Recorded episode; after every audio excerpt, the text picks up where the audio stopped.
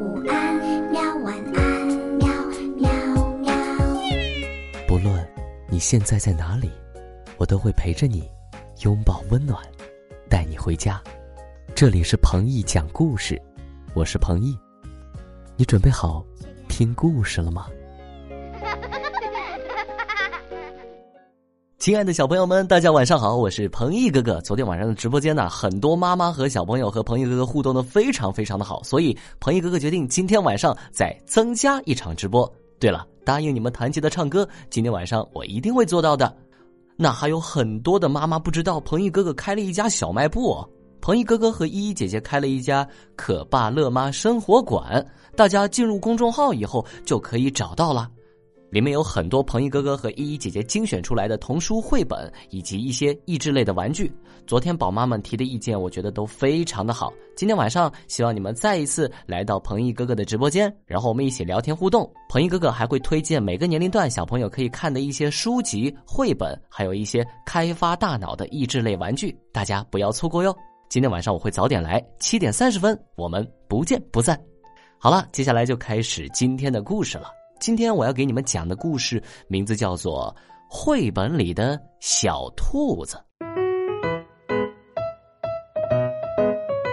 林敏儿有一本儿童绘本，其中一页里有一只小兔子，小兔子名叫阿跳，在绘本里只是一个小角色，可他梦想着成为主角，成为小读者们心目中的偶像。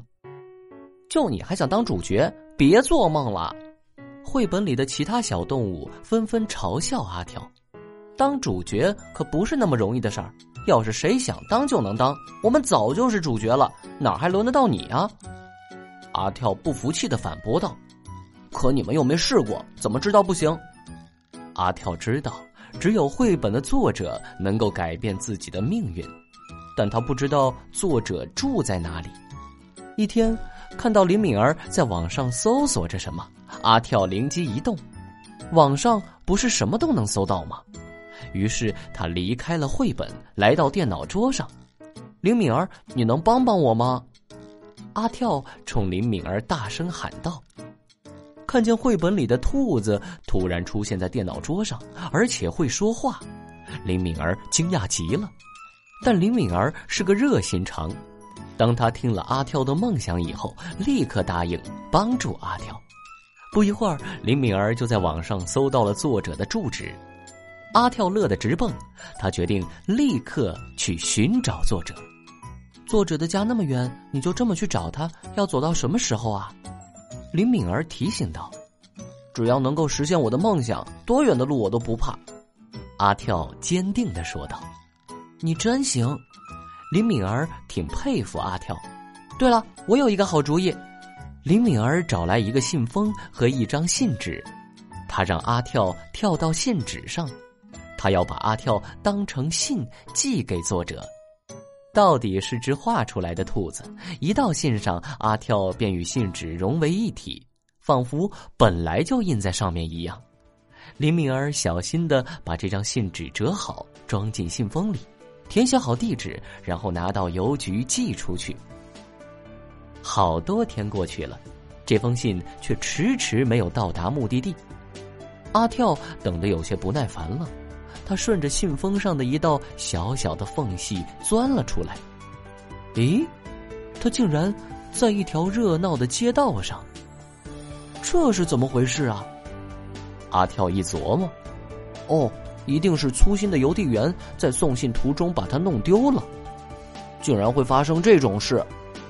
阿跳不满的嘟囔着：“唉，看来只能靠自己了。”经过确认，他发现自己已经在作者所在的城市了。他离开了信封，按照地址一蹦一跳的去寻找，花了将近一天的时间，阿跳终于找到了作者的家。因为屋门关着，阿跳只能从门缝钻进去。出乎意料的是，屋子里空荡荡的，什么也没有。阿跳以为自己找错地方了，赶紧跑出去看门牌号。没错呀，这儿就是作者的家。哦，我知道了，一定是作者搬家了。林敏儿在网上查到的是他的旧地址。阿跳一拍脑袋说道。阿跳感到有些气馁和沮丧，他叹了口气，忽然怀疑起自己跑来找作者的决定是不是对的。不，我怎么可以怀疑自己的决心和信念呢？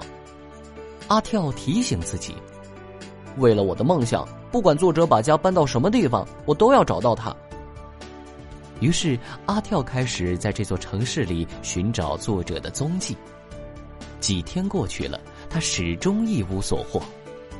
作者没找到，阿跳却意外的发现了他曾经住过的那个信封，他依然静静的躺在街道上。看到他，阿跳就像看到了久别重逢的亲人，很亲切。他立刻一头钻进去睡觉。从梦中醒来时，阿跳发现信封被一个路过的小男孩捡走了。阿跳做梦也没想到，这个小男孩是作者的邻居和超级粉丝。看到信封上收信人的姓名，小男孩就把他带去交给了作者。阿跳终于如愿以偿的看见了作者，怀着激动和崇敬的心情，阿跳向他说明来意。作者被阿跳的行为感动了，他一口答应了阿跳的请求。阿跳欣慰的笑了。此时此刻，阿跳只想告诉绘本里的那些小伙伴：想成为主角确实不容易，但是只要你有足够的信心和毅力，就能够让梦想变成现实。好了。今天彭一哥哥通过这篇故事想告诉你的就是最后一句话，小朋友们，不论你遇到什么样的挫折和困难，只要你有足够的信心和毅力，就能够让你想要的变为现实。你想成为一个什么样的人呢？今天晚上在直播间，彭一哥哥会问你们这个问题，希望你们踊跃回答哟。晚安，宝贝们，直播间再见。好，听完故事。我们该睡觉了哟。还记得我们的睡前仪式吗？嗯，第一步，盖好你的小肚子。第二步，跟你身边的人说晚安。做的不错。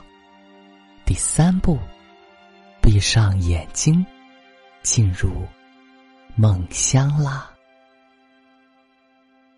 晚安，宝贝，做个好梦。